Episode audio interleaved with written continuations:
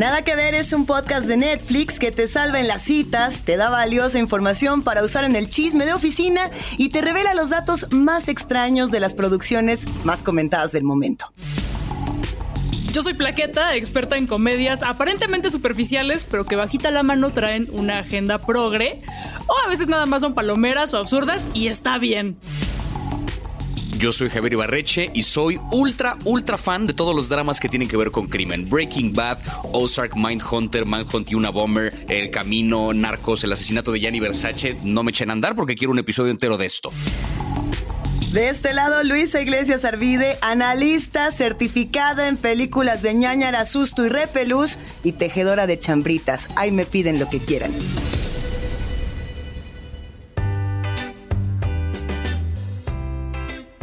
Oigan, no quiero quedar como estúpida, pero es que estos documentales son falsos, ¿no? Eh, no, todo lo que vamos a comentar el día de hoy pasó de verdad. Yo estuve ahí. Ándale, yo sabía que ahí andabas, Javier. Ahí te vi, Claro, y seguro. en el 85 yo ahí estaba antes de haber nacido, me manifesté ahí en, en Oregón. ah, Sí, claro. Reencarnó, lo sabía. En realidad, el Baguán murió justo en el 94, que fue cuando, no, la verdad no sé, no me consta el dato de cuándo murió, pero estaría cagado que yo fuera la reencarnación de ese señor, ¿no? Mm, en forma de Solo que ahora yo tengo mis followers en TikTok, no en, no en un rancho. en- Híjole, híjole, es que lo que se viene hoy, qué pedo. O sea, vamos a hablar de unas historias que no, no mames.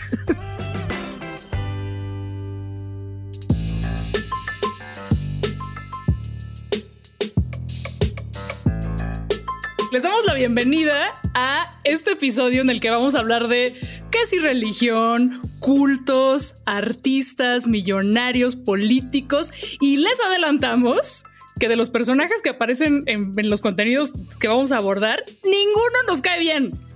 Nadie nos cae bien. Ve, yo ahí tengo mi, mi un poquito sí con uno de ellos, pero Yo, yo también, vamos a, vamos a ver quiénes ahorita, son. ahorita lo discutiremos. Pero sepan que vamos a hablar de tres personajes polémicos y del impacto que tuvieron en nuestras vidas y en la sociedad del planeta, porque son personajes que todo el mundo conoce de una u otra manera. Y tal cual, o sea, hay algunos que no van a necesitar eh, introducción, que no van a necesitar estas presentaciones largas, y hay otros que no teníamos ni la menor idea de que tenían esta historia detrás, y que eso también me parece importantísimo. O sea que, ¿por dónde vamos a comenzar? Su Kanye West tiene nuevo estreno en Netflix. ¿Qué tal ese Yinhu's Kanye West? Una serie documental de tres episodios largos. O sea, pues, hay que comprometerse, hay que comprometerse con esta miniserie.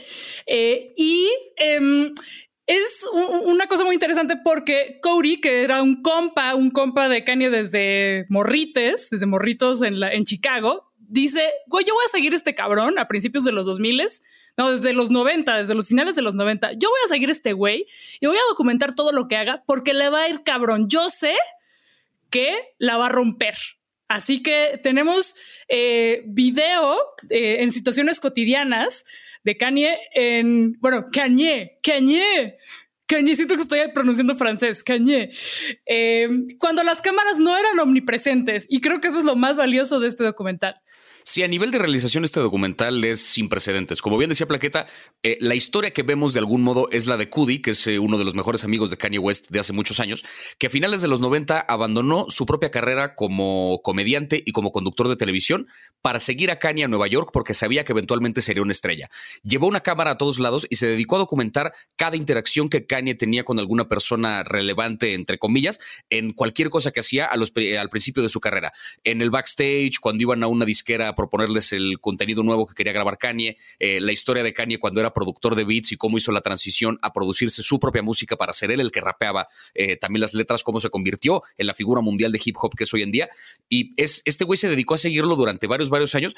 Estamos hablando de un tipo que recopiló cerca de 20 años de material inédito además, o sea, videos que no, no habían salido a la luz hasta, hasta ahorita. El documental incluso empieza con una secuencia en la que Kanye está hablando por teléfono con, con su manager o con alguien de su equipo eh, y al tiempo que están viendo qué pedo con su campaña presidencial, no sé si lo recuerdan, pero en 2020 Kanye se quiso lanzar a la presidencia de Estados Unidos cuando Donald Trump se quería reelegir.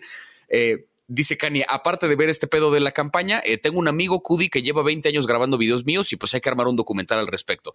O sea, a nivel de realización cinematográfica, de verdad, tratemos de dimensionar eso un momento. La cantidad de material y la cantidad de tiempo que se estuvo grabando, piensen en una película, una serie documental que se grabó a lo largo de 20 años. Entonces tenemos interacciones de Kanye con su familia, de Kanye con sus compas de aquel entonces, Kanye cuando no era nadie, Kanye cuando apenas era una figura que medio se asomaba y su nombre en las listas de, de los artistas de hip hop no era ni de pedo el Kanye que es ahorita. A ver, uh, yo creo que hay muchas cosas que podemos decir, por ejemplo, de la estrategia de venta que se planeaba para los artistas desde los años 90 hasta nuestros días, ¿no?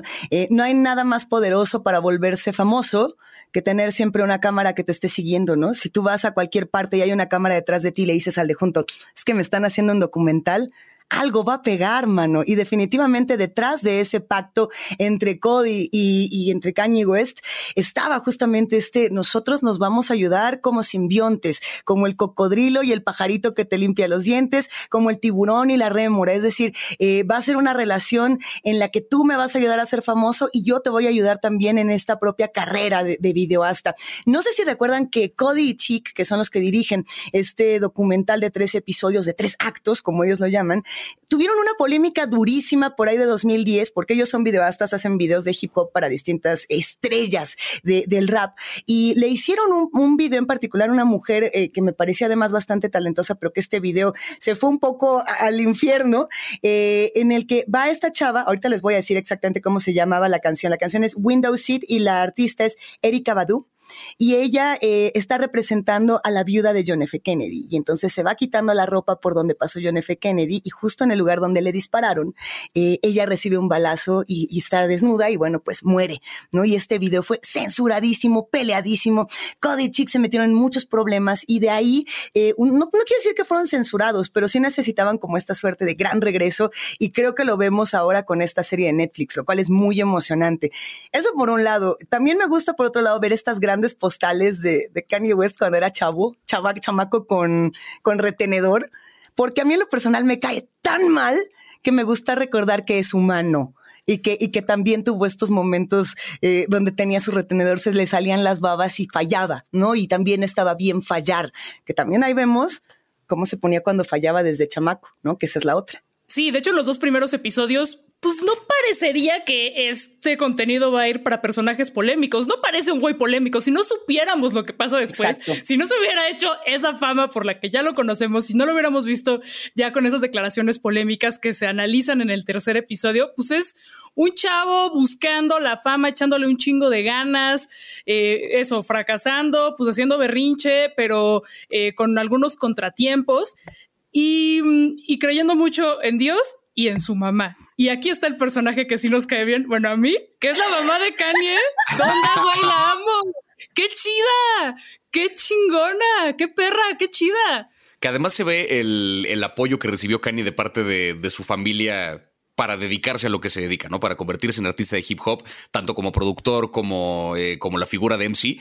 Eh, sí es, es, muy interesante ver también que este, este documental tiene mucho material en crudo, por así decirlo, que son videos que no pasaron por ningún proceso de edición, que ni siquiera le recortan los silencios incómodos o los momentos donde parece que no está pasando nada. De repente son fragmentos a lo mejor de 5, quizá 10 minutos, sí. donde vemos a Kanye lanzándose en uno de estos monólogos que cada vez se ponen más ininteligibles, que cada vez se le entiende menos lo que está diciendo, pero que empieza a tener estas reflexiones acerca de su vida y de Dios y del universo y del existencialismo, que de verdad parece que no está diciendo nada. Yo tengo la teoría de que va a llegar el día en que alguien va a analizar ese discurso y resulta que Kanye le habrá atinado a un chingo de cosas, ¿no? O sea, que a lo mejor de ahí el título de este documental, que es un juego de palabras que pretende decir genius, ¿no? O sea, como que es una cosa medio impronunciable, genius, no sé cómo se escribe, pero genius es lo que pretende, lo que pretende describir pero es, es, muy curioso ver cómo Kanye, incluso desde sus inicios, ya tenía esta personalidad que le gustaba, eh, el, como le llaman en inglés, pontificate, ¿no? Era un güey al que le encantaba ponerse a hablar y que la gente lo escuche y a ver qué le rascas a la información que te estoy dando.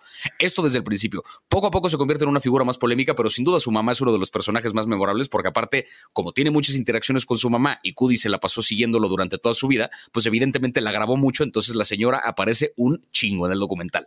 Oye, si yo, yo suscribo Kanye West eh, desde sus inicios era un chamaco predicador, nada más estaba esperando cinco minutos para empezar a tirar netas y yo siento que la mitad de las escenas ocurrieron en ajote, todos intenseando durísimo, tirándose unas realidades que yo decía, ok, voy a dejarlo pasar y voy a ver hasta dónde puede llegar. Y, sí creo que llegaban a lugares muy interesantes, también por momentos siento que era un desfile, que, que en este documental vemos una suerte de desfile de celebridades que más adelante eh, pues se colocaron en esta industria del rap de una manera fundamental. Obviamente Jay-Z que sale ahí, bueno, pues ya, ya era Jay-Z en ese momento, es la búsqueda para llegar justamente hasta Rockefeller, etcétera. Pero había otros, por ejemplo, que aparecían como mucho más levecito y que de pronto ya los vemos mucho más colocados. Inclusive Pharrell Williams aparece muy al inicio de, este documental, en las primeras etapas de los años 2000. Eh, algo que a mí me dejaba con, algunas dudas era justo la concepción de la genialidad. Al inicio del tercer episodio o del tercer eh, acto de este documental, que es mi episodio favorito, eh, le dicen justo como, oye, no te puedes decir a ti mismo genio, o sea, alguien más te lo tiene que decir. Tienes que dejar de decirte a ti mismo que tú eres un genio. Así no funciona la genialidad. Y hay varios momentos así con ciertos jueguitos, ¿no? Por ejemplo, el, el 13 de enero se anunció el cartel de Coachella eh, y, y, West es uno de los actos principales, ¿no? Apenita se acaba de anunciar y ya no se pone Kanye West, ahora se pone solamente Yeah. Y hay un momento en el primer episodio que también me gustó mucho y que también me puso como a discutir conmigo misma que, eh, a ver, Kanye está muy enojado porque dice, me pusieron en un flyer y no me pusieron Kanye West, me pusieron Kanye. Y dice, o sea, yo me llamo Kanye West, no me llamo Kanye, no me tienen por qué poner así. Al rato, ¿qué? Nada más me van a poner yeah. ¿no? Así como una broma pesada de, al rato no, no voy a significar nada y solo voy a hacer yeah. Y hoy, o sea, 13 de enero en Coachella, es justamente el nombre que aparece. Es como una broma que duró 22 años, así 23 años de distancia para contar un chiste y atinarle. Está denso. Está denso y pues para la banda que, que, disfruta de su música, pero que la pregunta es, ¿se puede separar al artista de su obra? Creo que esa es una de las preguntas que nos deja el documental, como de las reflexiones. Y otra muy importante es la salud mental porque el realizador y que lo ha estado siguiendo, que lo conoce desde chavito, pues sí se cuestiona algunas de las cosas, pues básicamente que se le subió, como el efecto que tiene la fama en un güey que pues, era un compa del barrio. Eh, pero también el componente de la salud mental y lo vemos como el, el güey no enfrenta los duelos y no enfrenta un chingo de problemas personales y los se convierte en workaholic para evadir esas circunstancias mentales y emocionales y en lo que derivan, ¿no? Eh, y esa falta de atención a la salud mental y que sigue siendo tabú incluso en, en personas de ese tamaño. Sí, y es esta revisión que hay en torno al tema de la salud mental. La salud mental, además, en las celebridades, que de pronto una figura como Kanye parece que depende de comportarse así. Parece que la razón por la que es tan famoso, la razón por la que es tan memorable, es precisamente porque actúa raro, entre comillas, ¿no? Porque tiene estos monólogos que no se le entiende qué está diciendo, porque de pronto como que se priva. Sí tiene como una personalidad casi casi de gurú, ¿no? Ya hablaremos a continuación de otro que también, pero eh, tiene, tiene, tiene como esta cosa de, de ser una especie de líder de, de, culto. Y sí, también el documental supone un poco la pregunta de qué tanto la carrera de Kanye eh, se armó en función de que él se la creyó antes de que efectivamente se convirtiera en eso. Esto que mencionabas ahorita, ¿no, Luisa? Que es, le dicen a Kanye, tú no puedes llamarte genio a ti mismo. Alguien más te lo tiene que decir. Pero ¿qué pasa si te dices a ti mismo genio tantas veces? ¿Será que eventualmente la gente te lo cree? ¿Será que eventualmente la gente empieza a asociarte con esa palabra y empiezan a considerar que sí eres un genio? O sea, porque vemos cómo Kanye tenía este afán de, comportarse como celebridad, de vestirse como celebridad, de, de, tener actitud de celebridad para que la gente lo reconociera como una celebridad, cosa que eventualmente funcionó.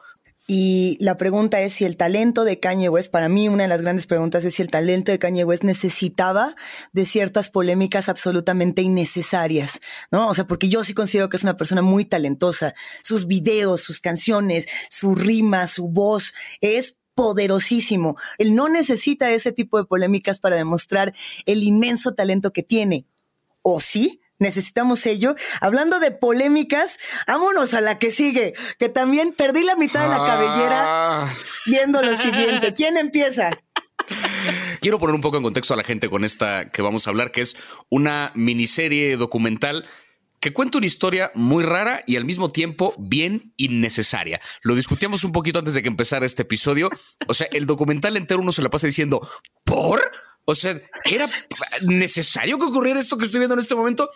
El documental en cuestión se llama Wild Wild Country. Es una miniserie documental de seis episodios que cuenta la historia del Bhagwan Rajneesh, conocido eventualmente como Osho, que era un líder espiritual, líder de un culto, una cosa medio rara que empezó en la India y que eventualmente se mudó junto con sus seguidores a un pueblito en Oregon, un pueblito llamado Antelope, que tenía en ese momento alrededor de 50 personas. O sea, estamos hablando de un micro, micro, micro pueblo perdido en medio de la nada en Oregon, un pueblo tranquilito, donde de repente llegó este cabrón con su culto completo, con todos sus seguidores, compraron un terreno gigantesco y tenía la intención de montar ahí una ciudad que fuera como una especie de paraíso, un Shangri-La, un Nirvana en, vida, una cosa que querían armar y todo porque el tipo tenía este método de meditación que le llamaba meditación dinámica, donde la gente se ponía como loca y gritaba y se desnudaban y cogían y hacían unas cosas ahí como toda una serie de métodos espirituales terapéuticos escénicos raros que según esto les liberaban muchas emociones y los ayudaba a estar en paz. Total que este cabrón con miles y miles y miles de seguidores en el planeta compra este pueblito en Oregon básicamente y el documental cuenta la historia del pleito que tuvieron con la gente del pueblo y eventualmente con la ley de Estados Unidos. ¿Qué pedo? con este personaje. Güey, pues es que imagínate que tú eres un viejito conservador que estás ahí pues, tranquilo ahí y te, y te, llega, te cae esta banda. Pues no, o sea, creo que si es una discusión rara, un poco lo que está pasando en Tulum, ¿no? o sea, estás ahí como buen pedo en tu paraíso y llega una bola de Tuluminatis a gentrificar. está muy cabrón. y, como este, existe esta oposición, empiezan a, a confrontarlos política y legalmente, pues estos güeyes se militarizan, agarran un chingo de armas y, se empiezan a enfrentar de maneras muy violentas con, los pobladores. De hecho, eh, para eh, en algún momento los quieren sacar a punta de votos. Eh, entonces lo que ellos hacen es ir a agarrar un chingo de personas en situación de calle, las llevan ahí con la promesa de que les van a dar hogar para que voten, para que el culto se quede ahí. Eh, y pues también vemos esta contradicción de la espiritualidad, pero con un líder que tiene un chingo de Rolls Royce, una madre con diamantes y un chingo de cosas superficiales. Estamos eh, en un momento en Estados Unidos, en los años 80, en donde la Guerra Fría atraviesa la realidad de muchas familias estadounidenses que no tienen una guía como tal y un montón de naciones que se sienten perdidas a nivel emocional, espiritual, racional y que recurren en muchas ocasiones a sectas. Eh, tal cual la secta de Bhagwan, eh, el culto a Bhagwan no es distinto, por ejemplo, a, a, lo que ocurrió con Johnston, la Johnston Massacre, que, de la cual además se hace mucha referencia, inclusive en este documental dicen, no, los que siguen a Baguán hasta la fecha, que es Osho, por cierto, hay que aclararle a quienes nos están escuchando, que si por ahí tienen en su casa libros de Osho, dicen, pero es que Osho es bien buena onda, es la misma persona. Ah, porque, o sea, se cambió el nombre, siguió vendiendo libros y todo el mundo tiene en su casa su librito de Osho pensando que son bien hippies y están apoyando a un farsante, estafador, machista, pelafustán. Pero bueno, independientemente de ello, muchas personas se acercaron justamente a este tipo de, de sectas para buscar esa guía y para buscar ese tipo de contactos. Ocurrió en Estados Unidos, ocurrió en diferentes latitudes y una peculiaridad de esta es que Bhagwan, junto con Sheila, que fue eh, una, mujer que se dedicó toda su vida a ser su secretaria, su suerte de asistente, su mano derecha, eh, y que ya llegaremos a este personaje que me parece fascinante.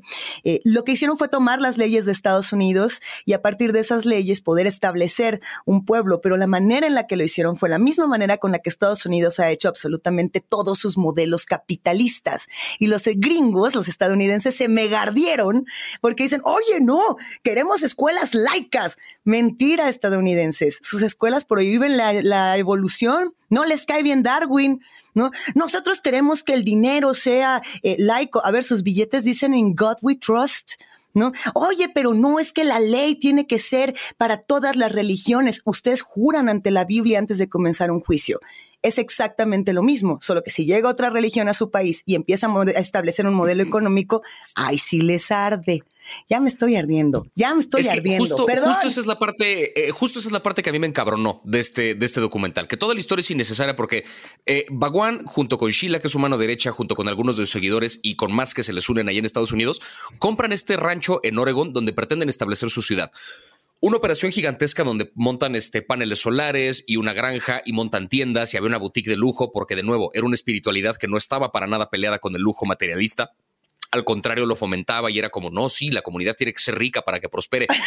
Habían montado como toda una ciudad ahí pequeñita en este rancho y resulta que a la gente de este pueblo de Antelope, en Oregon, no le gustó nada que sus vecinos se vistieran de rojo, no les gustó que sus vecinos de repente gritaran en la noche porque estaban cogiendo, porque aparentemente eh, el sexo era como una parte muy importante de este, de este culto y teniendo unos orgasmos poderosísimos y gritaban a todo pulmón a la hora que fuera. Entonces a los vecinos no les gustó y entonces empiezan a ponerles trabas. ¿Qué es lo que hacen ellos? Que como no pueden montar una ciudad en este terreno, empiezan a invadir el pueblo de Antelope que ya existía y a comprar terrenos ahí para poder tener votos, para poder empezar a jugar con las leyes de ese pueblo. Eventualmente ganan ser parte del consejo municipal como de ese pueblo, como que se apropian de alguna forma del pueblo, le cambian los nombres a las calles y entonces ahora es a nivel Estado y el Estado ahora los quiere reprimir, entonces ellos van y se meten con otra gente. La historia escala a unas proporciones que de verdad no se imaginan. Son seis episodios donde la historia solamente crece y crece y crece y crece y crece, pero es inevitable pensar si los hubieran dejado estar en su pinche rancho al principio. ¿Hubiera pasado algo de esto? O sea, si los vecinos de Oregon, que claramente tenían ahí un asunto de racismo y un poquito de, eh, de xenofobia, si los hubieran dejado estar con su religión extraña donde se visten de rojo, donde francamente no se estaban metiendo con nadie afuera, no hubiera pasado nada no se hubieran militarizado, no se hubieran, bueno, quizás sí, a lo mejor se hubieran metido, o sea, a lo mejor hubieran querido, sí lo vi, lo vi, lo vi como que me iban a bombardear. A lo mejor hubiera, el pedo hubiera crecido de otro modo, pero yo creo que de principio, o sea, era básicamente una lucha entre un culto que por sí solo claramente se veía como algo raro, o sea, la devoción que tenía esta gente a Baguán sí se siente peligrosa, sí se percibe como una cosa de les lavaron el cerebro, están idolatrando un cabrón que casi casi lo ven como un mesías. Pero por otro lado, este culto está combatiendo contra el odio y la xenofobia. No hay a quien irle de verdad. O sea, nadie sale intacto de esta historia. No hay una víctima que digas, ay, pobrecito el pueblo, que no. O sea, fue xenofobia contra un culto francamente raro. Ese fue el pedo. Pero de nuevo, hubiera crecido si no hubiera, si no se hubieran metido con ellos. Sí, bueno, es innegable lo de la xenofobia y lo de que la libertad de culto, pues en realidad no aplica ni en Estados Unidos, ni en este país, ni en un chingo de países que lo tienen en papel, pero a la mera hora no es así. Pero si es un grupo que fue capaz de sembrar salmonela e irle a echar a la ah, barra de ensaladas y luego envenenar el suministro de agua rumoreándose que licuaron castores para lograrlo. Así, porque no pudieron meter a los castores, entonces los tuvieron que licuar para echarlos al suministro de agua. Si en algún momento fueron capaces de eso, yo creo que sí, sí va a haber pedo con estos güeyes. Aunque hubiera eh, sido de sí, todos somos hermanos, vamos a respetar sus creencias y sus prácticas. No lo sé. El FBI se refiere a, esta, a este culto a Bhagwan, a los seguidores de Osho, como uno de los, de, los más peligrosos del mundo. Lo dijeron. A ver, hicieron el mayor ataque terrorista en la historia de, de la intoxicación de un pueblo cuando pasaron la salmonela. El mayor fraude internacional en Estados Unidos en temas migratorios con todo lo que hicieron para que los, las personas eh, de India pudiesen quedarse a vivir eh, en los Estados Unidos casándose con otras personas. Eso también en el documental se explica ampliamente. Pero más allá de si, si hacían fraudes o no, había una creciente tensión y violencia dentro de ese culto que comenzaba a recrudecer. Eh, cuando yo decía el tema de cómo se relacionaba con Johnston es porque hay un momento muy breve en este documental donde Bhagwan empieza a decir, o por lo menos se lo dice a Sheila, que él piensa que el mundo se va a acabar y que piensa que lo que tienen que hacer es eh, generar búnkers bajo tierra para protegerse del fin del mundo y que aquellos que se salven podrán poblar. Sí empieza a haber un discurso eh, peligrosón, además de que desde mi punto de vista, pues sí, sí, es un, rollo violento cuando llega un pueblo y dice, yo pongo mi, moneda, mis pistolas, mis cosas y háganle como quieran. O sea, creo que tiene que haber un tema de, de democracia y por eso las elecciones que se llevan a cabo en Estados Unidos en ese momento son tan importantes. ¿Qué documental es? Así desgarrador. Yo de verdad sí me quedé calva y lo quiero volver a ver. No sé si por ahí ya tuvieron la oportunidad de ver esta segunda parte, que es la de En Busca de Sheila, que también está en Netflix. Ahí para que le echen el ojo está chido. Sí, pero sepan que es una, una situación que se convirtió en una conspiración internacional, gente que tuvo que huir del país para que no la capturara la ley estadounidense. El caso llegó a, a, nivel federal, donde hubo un juicio gigantesco y que incluso en el documental te lo dicen un poco, para la cantidad de evidencia que tenían en contra de ellos y para los cargos que se les imputaban, realmente no tendría por qué haber tantos medios de por, de por medio. valga la redundancia. O sea, como que era un caso que e, era un crimen bastante más pequeño, digamos, el que por el que se les acusaba directamente que los medios y la atención nacional que le dieron. Lo que pasa es que fue un pueblito que empezó a hacer tanto ruido porque, de nuevo, el tema de la xenofobia, el tema de cómo era una religión extraña que llegó a meterse en este pueblo, que la cosa escaló a proporciones inimaginables. Es una historia bien fascinante y lo curioso también con este documental es que los directores, que son este Chapman y McLean Way, que dice que estaban buscando un proyecto eh, y eligieron esta historia porque eligieron esta historia porque les pareció que el tratamiento que le dieron a la historia cuando se contó en los ochentas y el seguimiento que le dieron los medios fue muy caricaturesco. Sí había un rollo donde Baguán era como este terrorista extraño que llegó a invadir Estados Unidos y donde pobrecito pueblo de Oregón. Acá como que le dan un poco más de complejidad. Entrevistan a la gente involucrada, tanto habitantes del pueblo en ese momento como a la que fue alcaldesa del pueblo de alguna, en alguna ocasión, como a las personas que fueron seguidores directamente de Baguán, seguidores de Sheila que eventualmente se separaron. La historia de verdad, o sea, se convierte en una cosa rarísima, pero sí todo en torno a esta cosa de los cultos que es, a mí me da miedo, o sea, ver un personaje como Baguán que, le transmitía esta energía a la gente y que la gente lo veía y lloraba nada más de estar cerca de él. ¿Qué, ¿Qué, tiene que haberte pasado para que esa sea la forma en la que idolatras una persona? No lo entiendo, no, no lo entiendo. Y no sé ustedes, pero esta semana a mí, dos, en dos grupos de WhatsApp me recomendaron libros de Osho. Bueno, recomendaron libros de Osho. O sea, esta banda o no vio el documental, o les valió verga, o manejan muy bien este pedo de separar al artista de su obra. No mames, así sigue como si nada la gran industria de la espiritualidad, de la marca Osho, a pesar de este documental y el alcance que ha tenido. Entonces, a quien le falte verlo, por favor, véalo y páseselo a su amigo Tuluminati espiritual recomendador de Osho. Pero vámonos a otro que creo que aquí sí todos nos caen mal, ahora sí, bien todos, todos, todos, todos. Hijo, nos vamos eh, después de este momento eh, ocho, ocho espeluznante, nos vamos a Nobody Speak, que para mí es uno de los documentales más emocionantes en términos de libertad de prensa, libertad de expresión, leyes, periodismo, eh, o, sea, hasta celebridades, todo está metido por acá. Eh, la historia comienza con una demanda que realiza el equipo de Hulk Hogan al medio Gawker, que es una plataforma digital que comparte entre comillas noticias, más bien nos vamos a referir a chismes del espectáculo o a noticias del espectáculo con un tono pues agresivo para generar más clics. Hacen una demanda porque eh, Gawker publica un video sexual de Hulk Hogan. El tema se va complicando, comenzamos a ver cada vez un poco más de estrés, avance conforme las leyes también se van desarrollando y lo que vemos ahí es que la razón por la cual Hulk Hogan no quería que este video se revelara era porque además de que hay un, video donde él está con la, con la mujer de, su mejor amigo, que ya no es su mejor amigo, también habrá que decirlo, pues echaba unos insultos racistas, ¿no? Eso, eso, no, no sin agregar que además la demanda está siendo financiada por uno de los vatos más pesados de Facebook, por uno de los más grandes millonarios del planeta y que el tema se pone de lo peor. No hay quien caiga bien, no hay para dónde hacerse. Eso es increíble porque en el documental al principio parece que la, o sea, plantean el dilema de si este medio de noticias, Gawker, simplemente estaba ejerciendo su libertad de expresión como medio de noticias o si se había pasado de la raya y simplemente se metieron con la vida privada de una persona. Al principio del documental la respuesta parece muy clara, ¿no? Que es pinche disque medio de noticias, dejen en paz al pobre luchador. Pero luego te enteras de estas cosas que es que Hulk Hogan no quería que el video, el video saliera a la luz porque en alguna parte del video dice insultos racistas.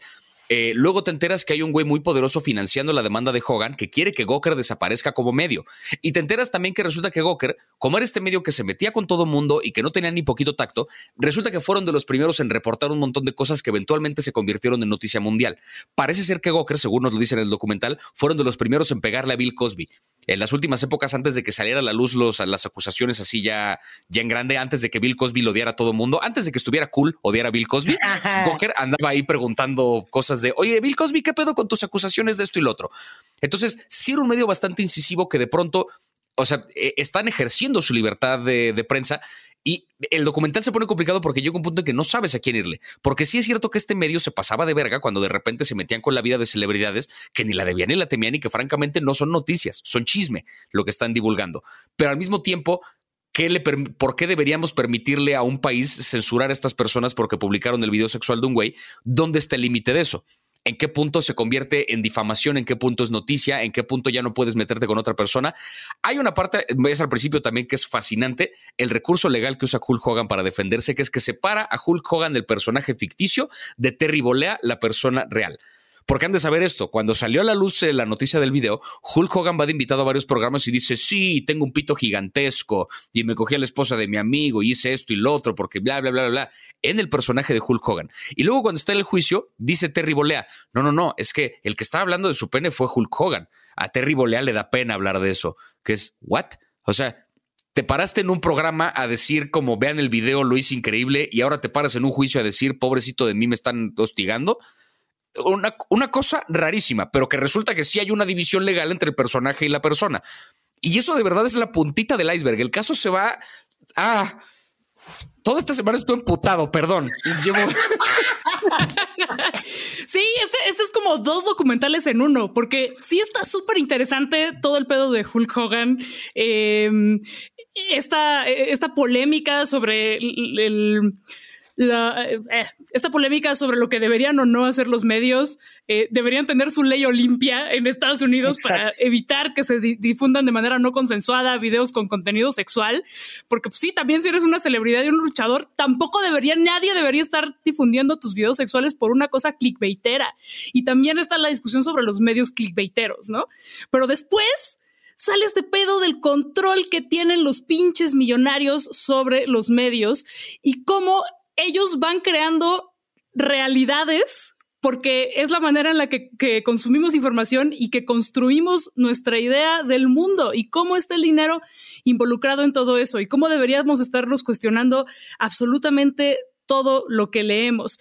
Y de hecho, hay un inserto ahí sobre la historia de un periódico en Nevada que resulta que en algún de un día para otro lo compra un pinche magnate eh, súper corrupto de los casinos en Las Vegas, pero el personal del periódico no lo sabe, lo, lo investigan porque son periodistas y deciden publicarlo y sabiendo que van a perder sus trabajos.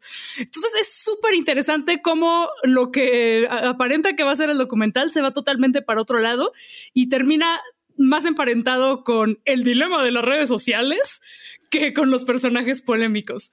Yo, creo que el documental es muy atinado en elegir dos historias tan contrastadas donde el medio te puede caer bien o te puede caer mal, pero de todas maneras tienes que defender la libertad del medio expresarse. Por un lado te ponen a Goker y te dicen, pues Goker cuenta chisme, Goker no es como, Charlie Hebdo, ¿no? Que sí está haciendo periodismo y que hace parodia, te puede gustar o no, pero ahí está, ¿no? Pero Goker no es eso, Goker es, eh, fulanita está tan gorda que es como de, a ver Goker, o sea, no seas homofóbico, no seas gordofóbico, no seas xenófobo en tus comentarios ese es uno. El, periódico de, Nevada lo que decía es, nosotros por integridad periodística tenemos que decir quién nos paga, nada más por saber cuál es nuestra pinche línea editorial. O sea, porque si no, no sé a quién le tiro cuando escribo, que esa es una de las grandes dificultades como periodista, porque no nos olvidemos de algo, el periodismo independiente, y le voy a poner las comillas más grandes del mundo, también come y quien paga, manda. Entonces, así que tú digas periodismo independiente, no existe porque el que financia esos periódicos, por más independientes que sean, está poniendo varo y está poniendo una opinión. Y lo pongo hasta en los medios mexicanos. O sea, no nos hagamos. Aquí tampoco es que digamos que la libertad de expresión es yo investigo y soy súper, no, imparcialidad, nada. Yo hasta preguntaría quién financia Goker o quién financió este documental. No, a mí me encantó que la reflexión más hacia adelante es justo esa, ¿no? Los millonarios están poniendo lana. En Las Vegas hay un, supermillonario al que le besan un anillo para que les dé dinero y al final del día Donald Trump está financiando a estos otros y, ¿no? O sea, se va hasta, hasta Trump y ahí justo se queda. Ya ahorita ya estamos en tiempos de Biden. Pero siempre, siempre hay varo y entonces hay que preguntarnos quién nos está financiando cada una de nuestras opiniones. Justo, y es que este, este documental, de nuevo, empieza con el pretexto de la historia de la sextape de Hulk Hogan, pero en el momento que Hulk Hogan, y esto es un pequeño spoiler para quien no quiere enterarse de qué pedo con la historia del documental, en el momento que Hulk Hogan gana esta demanda y es capaz de sacarle tanta lana a la gente de Gawker, da a entender entonces que una persona puede demandar un medio de noticias por hacer su trabajo. De nuevo, la ley que impediría que se publique una sexta y por lo que sea debería existir, pero en este caso el medio de noticias realmente no cayó en nada que no hubiera caído un montón de otra gente antes. y que no fuera perfectamente legal. Pero el hecho de que hayan ganado una demanda, hayan logrado que el video se retirara y hayan logrado sacarle tanto dinero, implica entonces que sí puede haber un control sobre lo que la prensa puede o no decir. Vi una vez un video, un, como, no era un documental, pero un, este, en uno de estos programas de John Oliver, donde hablaba justamente acerca del periodismo y hace como toda una reflexión de cómo en Estados Unidos, eh, pues pensemos en esto, ¿cuándo fue la última vez que alguien pagó por enterarse de algo? Antes uno compraba un periódico y ese dinero iba al periódico y con ese dinero mantenían los periodistas y con eso seguían investigando. Hoy en día, ¿cuándo fue la última vez que alguno de nosotros pagó por enterarse de algo? Yo no estoy suscrito a ningún periódico, yo me meto a Twitter o me meto a lo que sea y ahí me voy enterando de cosas, investigo después por ahí un par de artículos y me voy enterando de las cosas que ocurren en el mundo de manera gratuita. ¿Cuál es el problema con eso? Que estos medios de noticias tienen que comer. Como bien decía Luisa, incluso el periodismo independiente también come. Entonces alguien le tiene que pagar. ¿Qué es lo que pasa entonces? Que ganan a través de clics, ¿no? Todo se va a los medios digitales y ganan a través del clic que tú le das a la página en la que está la noticia. ¿Cuál es el pedo con esto? Que siempre hay un patrocinador de por medio. Entonces vi como en Estados Unidos ya incluso se empezaban a mover leyes para borrar un poquito la línea entre el que patrocina y la parte de la prensa. Ponían ejemplos de cómo eh, había por ahí un artículo que hablaba acerca de y que este está curioso, era un artículo patrocinado por Netflix. Y era un artículo que eh, como que hablaba acerca de no sé qué protocolo que había cambiado en las cárceles de mujeres. Y lo que hacían es que el arte que le habían puesto a este artículo era con puros jumpsuit naranja, que, que, funcionaba un poquito como publicidad de Orange is the New Black. Este era como el mejor caso de cómo sí podían convivir estas dos cosas. ¿No? De cómo sí se podía hacer un artículo que estuviera dando una información pertinente acerca de algo de la sociedad, mientras se hacía un anuncio al mismo tiempo. El pedo estaba cuando ponían en otros medios, creo que era en BuzzFeed, donde de repente había un artículo acerca de 10 maneras este, ecológicamente amigables de armar tu comida con no sé qué, patrocinado por una empresa que tiene que ver con no sé qué chingados de petróleo. Entonces, por supuesto, todas las cosas que te recomendaban tenían que ver con sus productos. Entonces, ¿en dónde está la libertad editorial? ¿En dónde está la libertad de expresión? Es bien curioso el caso y, me remite también mucho a, la discusión que hay entre cuáles son los límites o no de la comedia, ¿no? Que si se vale burlarse de esto, si no se vale burlarse de esto, se vale hablar de esto en las noticias o no se vale hablar de esto en las noticias. Creo yo que la sextape de Hulk Hogan es, en el peor de los casos, daño colateral de la libertad de expresión que tiene que existir para que exista prensa libre. De la misma forma en que para que exista un chiste que le pega al de arriba, eh, tiene que existir la libertad de expresión que le va a permitir un culero pegarle al de abajo ni pedo. Es daño colateral de la libertad de expresión que tiene que existir para que se puedan hacer estas cosas. Y este documental hace una discusión en torno a eso que es de verdad fascinante.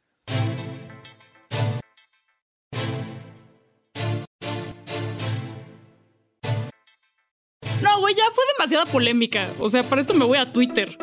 Ustedes mejor pasen a nuestras cuentas de Instagram y recomiéndenos documentales sobre figuras polémicas o recomiéndenos alguna caricatura infantil, un algo, no sé, My Little Pony de Still a Thing, no sé, algo más light, necesito respirar. Pero pasen a Instagram a recomendarnos cosas. Y recuerden que en Spotify, Apple Podcasts o cualquier app que utilicen pueden encontrar todos y cada uno de los episodios de Nada que Ver. Nosotras, nosotros somos la gurú Plaqueta, el rapero cristiano Javier y la fisicoculturista Luisa. Y esto fue Nada que Ver, un podcast de Netflix producido por el equipo de Posta. Gracias por escucharnos.